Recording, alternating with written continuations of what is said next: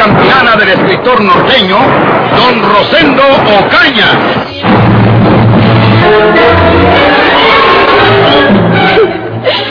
Mire, don Florencio, si me entrega usted mi dinero inmediatamente, yo le prometo no decirle nada a la autoridad.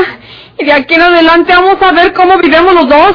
Aunque tengamos que separarnos, porque yo, ya con eso que me hizo usted, no lo trata, veo en plata limpia. ¿De qué se trata, María Jesús?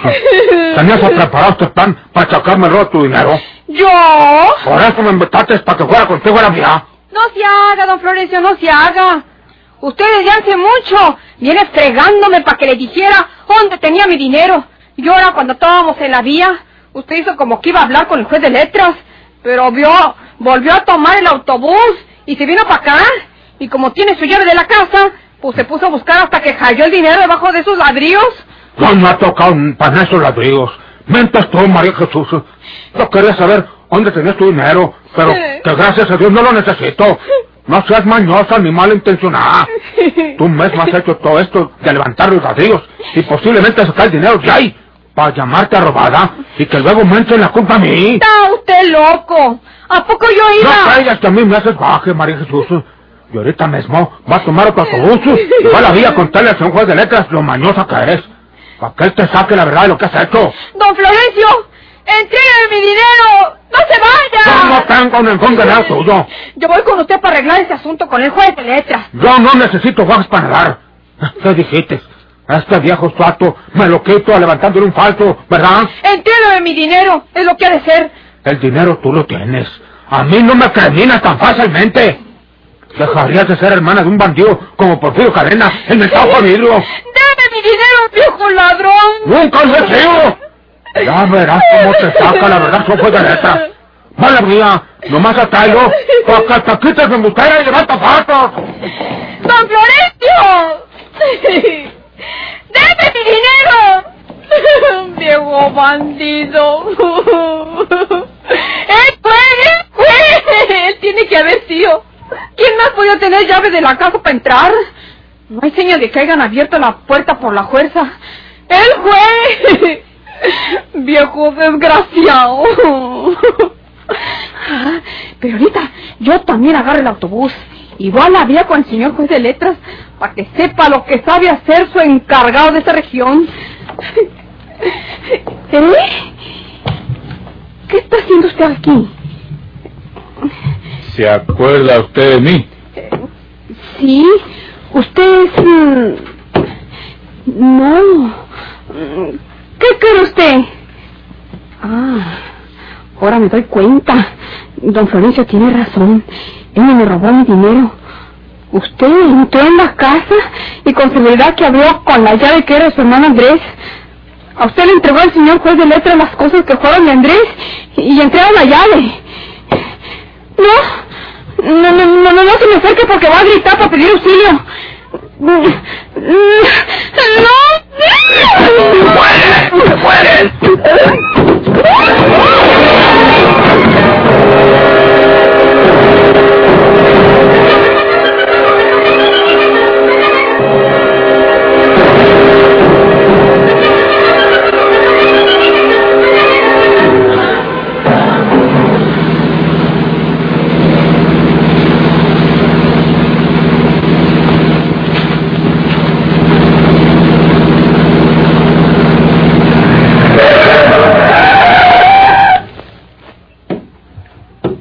Dame un boleto para la vía, si me hace el favor. Sí, señor.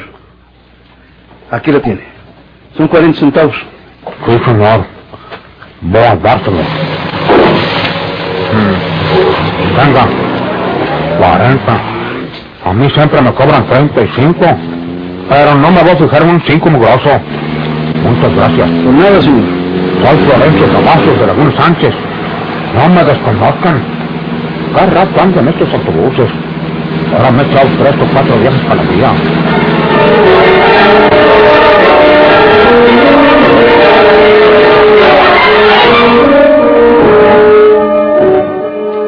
Pues su mujer ya no vino, don Florencio. Si se hubiera venido en el siguiente autobús detrás de usted, ya hace mucho que hubiera llegado. Yo creo que se arrepintió.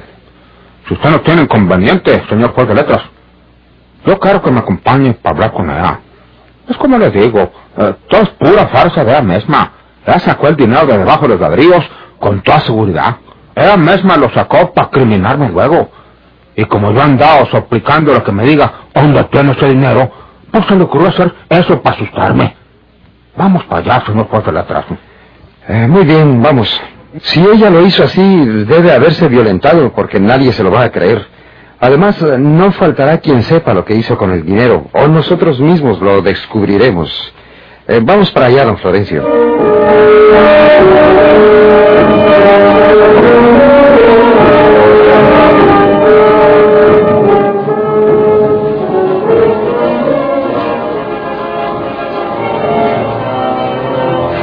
Eh, Quedan ustedes legalmente casados.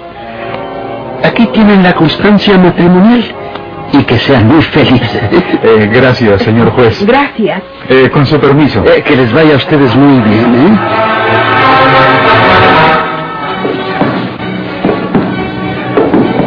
¿Ves eh, lo fácil que ha sido? En tres días eh, se corrieron todos los requisitos.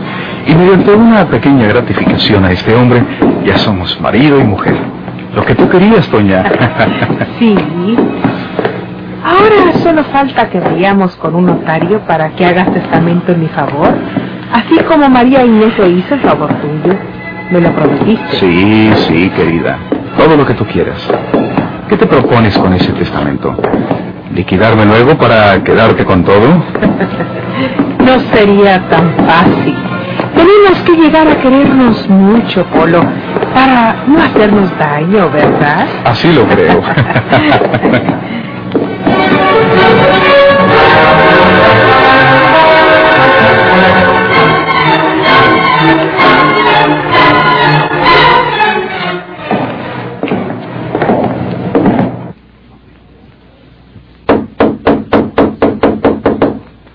María Jesús. ¿Quién sabe si haya salido? Puede ser. Déjame abrir, no traigo llave. Como no nos hayan cruzado en la carretera, ella en el otro autobús y nosotros en el de allá para acá. Páselo usted, señor juez. Oiga, don Florencio, mire, ¿qué significa esto?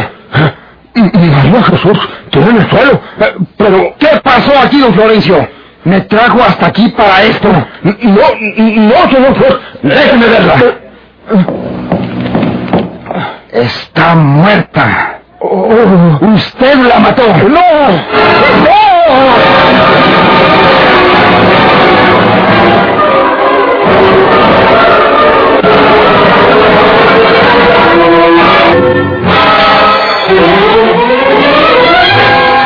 Me juro usted, por lo más sagrado que hay en el mundo para mí, señor juez de la casa, que cuando yo salí de aquí, la ja- a ella fue muy sana.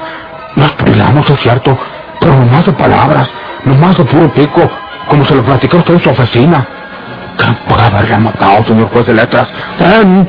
¿Quién? Mm, Déjeme ver si la puerta posterior está forzada o rota. ¿Pero qué es esto, Dios mío? ¿Qué es esto? ¿Por qué la pueden haber matado? ¿Quién puede haberla matado encima? Ah, ella dijo que vio los diarios esos mal colocados y que ya no estaba ahí su dinero. Entonces, el mismo que se robó su dinero fue el que la mató. Eh, señor juez, eh, venga usted para decirle una cosa. La puerta posterior está intacta. No hay señas de que haya sido forzada. ¿Qué quiere decirme, don Florencio? ¿Se acuerda lo que le dije en su oficina? María Jesús me dijo que vio los ladrillos esos del rincón desacomodados y me achacaba que yo los había levantado para robar su dinero. ¿Se acuerda que le dije que se me figuraba que era pura farsa fea? Sí, así me lo dijo usted. Pues, pues con toda seguridad que el mismo que entró y levantó los ladrillos para robarle el dinero, ese mismo la mató, señor juez de letras. Eh, no le parece su merced. Estamos de acuerdo. Yo creo naturalmente que el mismo que le robó su dinero la estranguló. Es, eh, es, estrangulada, señor juez de letras. Eh, Fue estrangulada. Así parece.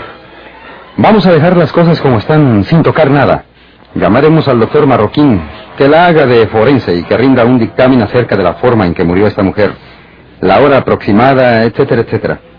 También llamaremos al síndico de la villa, que la hace de agente del Ministerio Público para que colabore conmigo en la investigación. Usted es el encargado, no podemos recurrir por lo tanto a la policía de aquí. Tendremos también que requerir al comandante de la villa. Yo mismo les ayudaré para investigar este asunto, señor juez. Haberla mirado yo hace unas tres horas completamente buena y sana. Ah, cómo me remuerde ahora la conciencia haberme separado de ella la última vez cuando estábamos enojados. ¿Qué puede haberlo hecho este mal, Diosito Santo? ¿Quién? ¿Quién? Don Florencio, usted y yo somos amigos. Yo sé que es usted una buena persona, naturalmente. Pero un arrebato cualquier hombre lo puede tener. ¿Qué, qué quiere usted decir, señor juez de?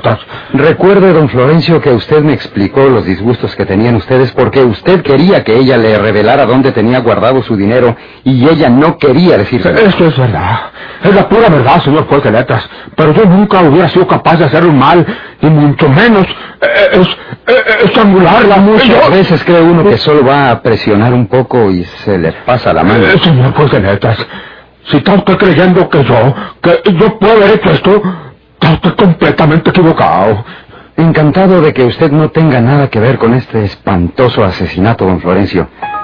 Pero como usted tenía esas diferencias con su esposa, y como la discordia entre ustedes era precisamente por el dinero que al parecer ha desaparecido, y como puede llegarse a la conclusión de que usted fue la última persona que estuvo con ella, pues eh, la justicia tiene que investigarlo muy detenidamente. Y si yo estuviera en su caso, se lo digo también como amigo, y hubiera cometido el delito en un momento de ofuscación y de coraje irrefrenable, le confesaría al amigo para que me diera un consejo honrado oportunamente.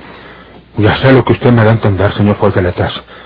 Si yo estuviera también en su caso, con seguridad que pensaría la misma cosa. Yo sé que van a sospechar de mí, máxime que yo me enojaba con ella porque no me decía dónde tenía ese dinero. Y con mayor razón, porque fue el último que estuvo con ella en vida, como usted dice, y que ninguna de las puertas ha sido forzada para abrirla por la fuerza. Pero yo le digo a usted, yo le juro a usted por la santa memoria de mis padres, que soy inocente. Que hace unas horas la dejé a ella aquí, tan buena y sana como estamos nosotros. Y que le dije a usted en su oficina que se me figuraba que iba a llegar detrás de mí a quejarse con usted, echándome la culpa de haberle robado su dinero. Como hay un Dios que oye mis palabras, señor juez de letras, que yo, yo no tengo nada que ver con la muerte de mi esposa. Eh, no voy a decir que la amaba o que la adoraba. No quiero echarle mentiras a Naiden, pero pues era mi mujer. Estábamos casados, legalmente casados, y, y yo ni ahora ni nunca le hubiera hecho ningún daño.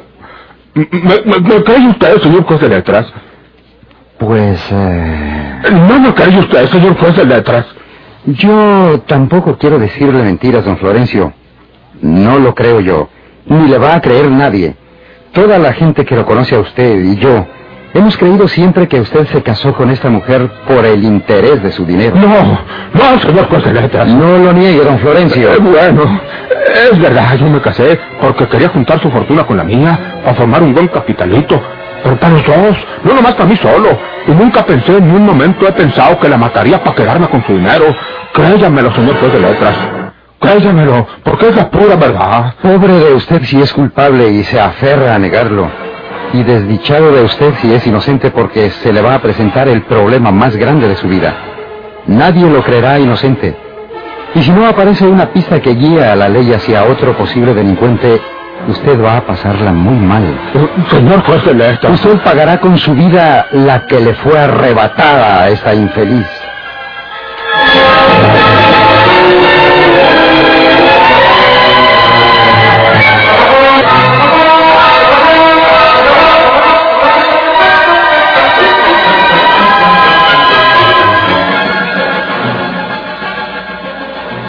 Quiero hablar con usted, señor ingeniero. ¿Sí? Dime qué se te ofrece, José Trinidad. Eh, pues... eh,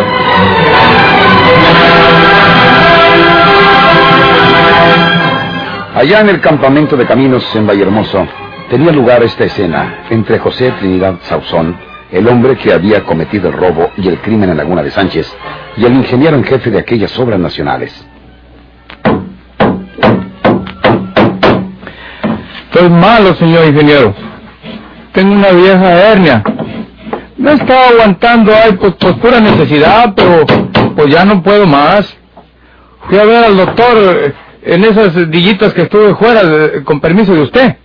Y el doctor me dijo, pues que no puedo trabajar en trabajos pesados hasta que me opere la condenada hernia esa, hombre. Mm, Lo que quiere decir que dejas el trabajo, ¿verdad? Eh, sí, señor. ¿Qué otra cosa puedo hacer en vista de mi enfermedad? Bueno, pues quiero advertirte que no será posible que te vayas con un permiso, porque no estoy autorizado por la superioridad para dar permisos más o menos largos. Y tampoco puedo recomendarte para que te presten dinero. Tú sabes lo que haces, José Trinidad. Eh, Lo más importante es mi salud, señor ingeniero. Yo me voy a curar aunque no me ayuden en nada. Le voy a dar las gracias por el tiempo que me ocupó en el campo. Y hasta luego si es que nos volvemos a ver por ahí. Que te vaya bien, José Trinidad. Muchas gracias, ingeniero. Nomás, pues hasta el trabajo. Con la venia. Ándale, ándale. Dios.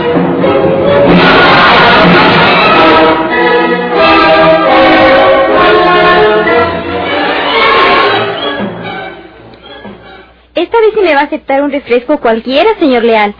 Voy a prepararlo y regreso enseguida. ¿Para qué se molesta, señorita Torres? No es ninguna molestia. Ahí tiene el periódico para que se distraiga mientras yo preparo la bebida. Con su permiso. Ándele usted, ándele. Es una buena persona esta mujer. Ay, pero yo ya no quiero meterme con mujeres. A ver qué dice el periódico. ¿Qué, qué dice aquí? Mujer estrangulada en el poblado de Laguna de Sánchez. En mi tierra. ¿Quién será esa mujer? Se trata de la señora María de Jesús Cadena de Cavazos. Eh, mi hermana. ¿Quién diablos le estranguló?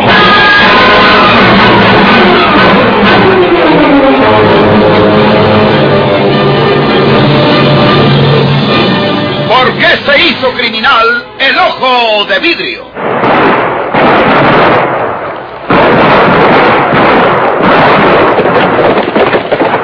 Muchas gracias por su atención. Sigan escuchando los vibrantes capítulos de esta nueva serie rural. ¿Por qué se hizo criminal el ojo de vidrio? Se disfrazaba de arriero para asaltar los poblados.